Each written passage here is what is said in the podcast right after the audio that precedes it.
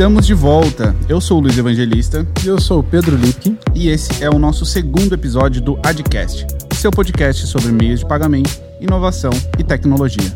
Para quem está chegando agora e ainda não ouviu o nosso primeiro episódio, confere lá o que a gente preparou para você entender melhor o mercado de pagamentos e quem a DIC é nesse cenário. Pedrão, o tema de hoje é quente, hein?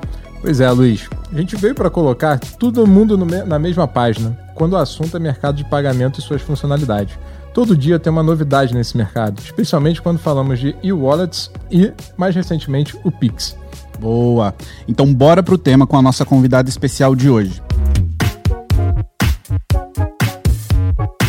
Maria Zanetti é gerente de produtos aqui na ADIC, tem mais de oito anos de experiência no mercado de pagamentos, já passou por empresas como GetNet, Citibank e Deloitte, sempre com um foco em desenvolvimento de produtos e as novas soluções. Bem-vinda, Maria. Obrigada, Luiz e Pedro. É um prazer imenso fazer parte desse projeto da ADIC, o ADICast. Muito bem-vinda, Maria. Antes da gente mergulhar no tema, vamos deixar alguns conceitos claros para os nossos ouvintes. Você pode dizer para a gente o que é a e-wallet e o que é o Pix? O que, que difere um do outro? Claro, vamos lá. Mas antes, tá? Eu gostaria de dar um overview do mercado, que por sinal está em grande movimento, né? É, em 2010, há 10 anos atrás, não tanto tempo assim, é, metade das compras eram efetuadas através do dinheiro e 20% cartão. O que a gente vê hoje em dia é uma mudança de hábito significativa nisso, né? Então, assim, hoje a gente tem o um cenário que 30% das vendas efetuadas com dinheiro e 40% do cartão. Então, o mercado de adquirência vem ganhando muito peso. A gente está falando de 1,4 trilhão de reais em 2020, né? Com certeza.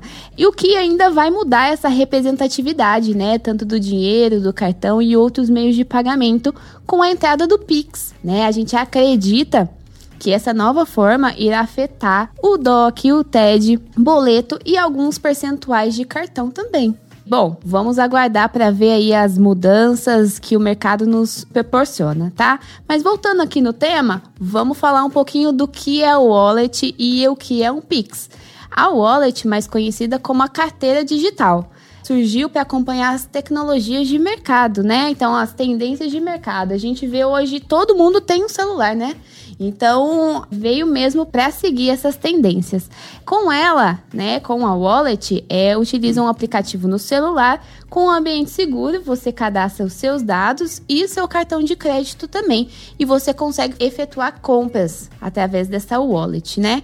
Falando de cash-in, inclusive na wallet, você consegue colocar dinheiro nessa carteira através de boleto, de TED, o próprio cartão de crédito, também os recebíveis de adquirência a gente considera como um cash-in.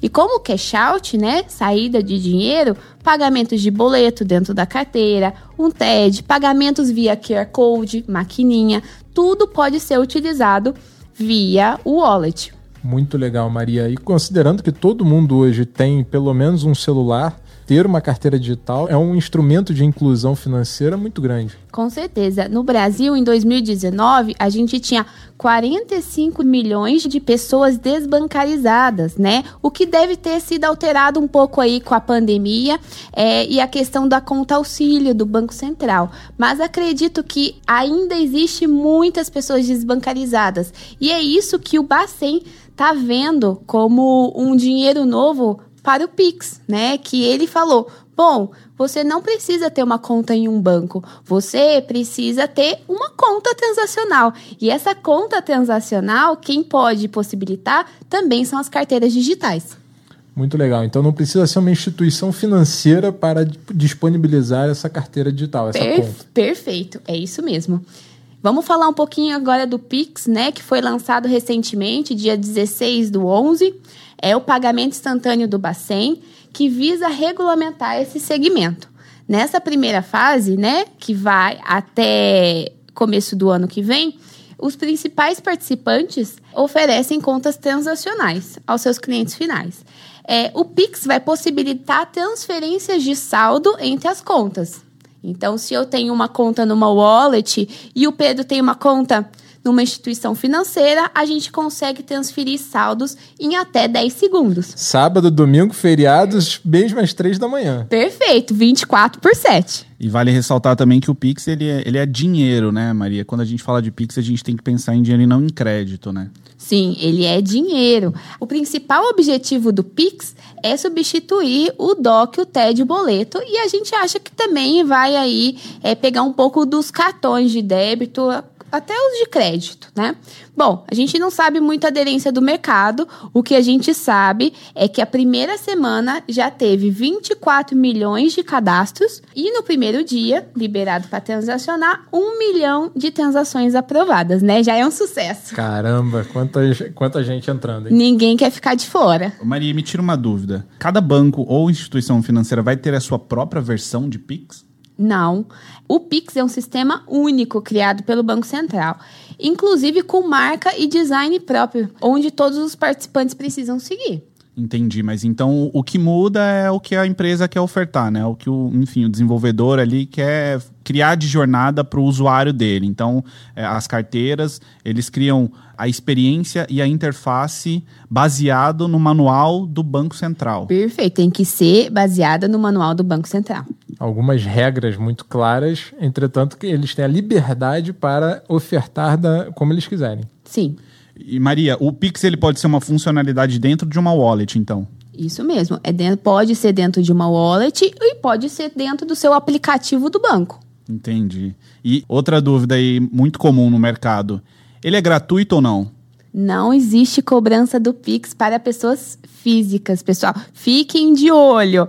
É, pode, no entanto, haver cobranças para pessoas jurídicas quando existe um recebimento. Então, vamos supor que eu tenho uma maquininha e essa minha maquininha recebe com Pix. Então eu vou gerar um QR Code, o Pedro vai lá e lê na sua wallet aquele QR Code. Eu que estou recebendo, eu vou eh, vai ter uma cobrança, tá, para quem está recebendo. Mas isso também vai ficar a cargo dessa cobrança de cada banco ou carteira digital. Não tem uma padronização, né? É isso mesmo. E aí a competição é que vai ditar os rumos do preço.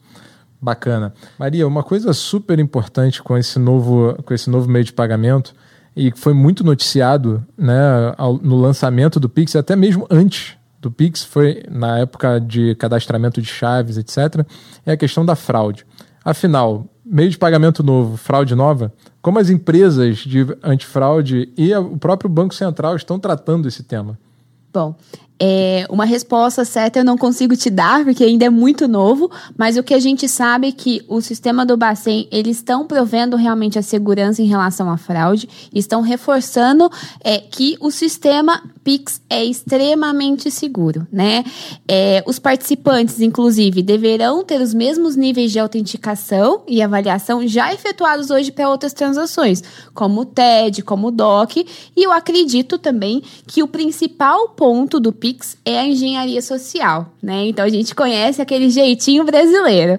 É, o que é, por exemplo, enganar, fraude, página falsa, sequestro relâmpago, e por isso, cada participante liberou limites para a transação do Pix para mitigar essa questão. Então depende muito de cada participante o limite para liberar o Pix. Entretanto, o limite liberado ele tem que ser similar ao de outros meios de pagamento. Por exemplo, o Pix não pode ter um limite menor do que o do TED, por Com exemplo. Com certeza, até para fomentar o Pix dentro da instituição. Perfeito. Ô, ô, Maria, mas uma dúvida de usuário aqui, tá? É, em relação às chaves. Quantas chaves eu posso ter cadastrada por banco? Então vamos lá, o que são as chaves, né? As chaves são opções para quem não deseja passar seus dados bancários.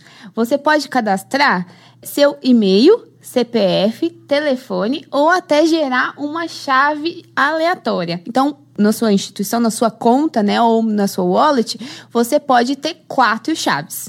Se você for para outra, para ter outra conta, você não pode utilizar o mesmo e-mail, o mesmo CPF, o mesmo telefone é naque, naquela conta. Então, no banco A, se eu cadastrei o CPF e eu for para o banco B e quiser cadastrar uma chave, eu não posso cadastrar o meu CPF. Perfeito, mas existe a portabilidade. Se você falar assim, bom, eu quero cadastrar meu CPF na conta A e está na conta B, você solicita a portabilidade das chaves.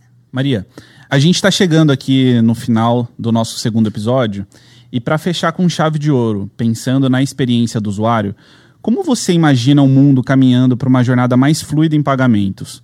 Né? Como que as, as tecnologias de reconhecimento facial ou biométrico, que ateste a sua identidade, por exemplo, podem impulsionar esse processo?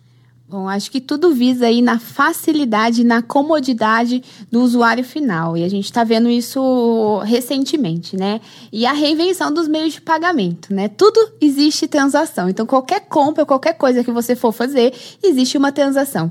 Então, a reinvenção dos meios de pagamento vem junto realmente com essa mudança de hábito.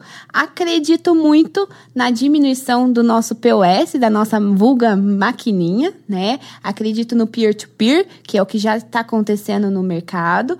E quando a gente fala de peer-to-peer, -peer, não tem como falar de mobile, de, de celular. E com o mobile já vem embarcado a autenticação, o reconhecimento facial e biométrico, até para auxiliar aí na segurança né, do, do usuário final. O que eu posso te afirmar, Luiz e Pedro, é que estamos bem perto disso ocorrer, dessa mudança ocorrer. Já está ocorrendo, né?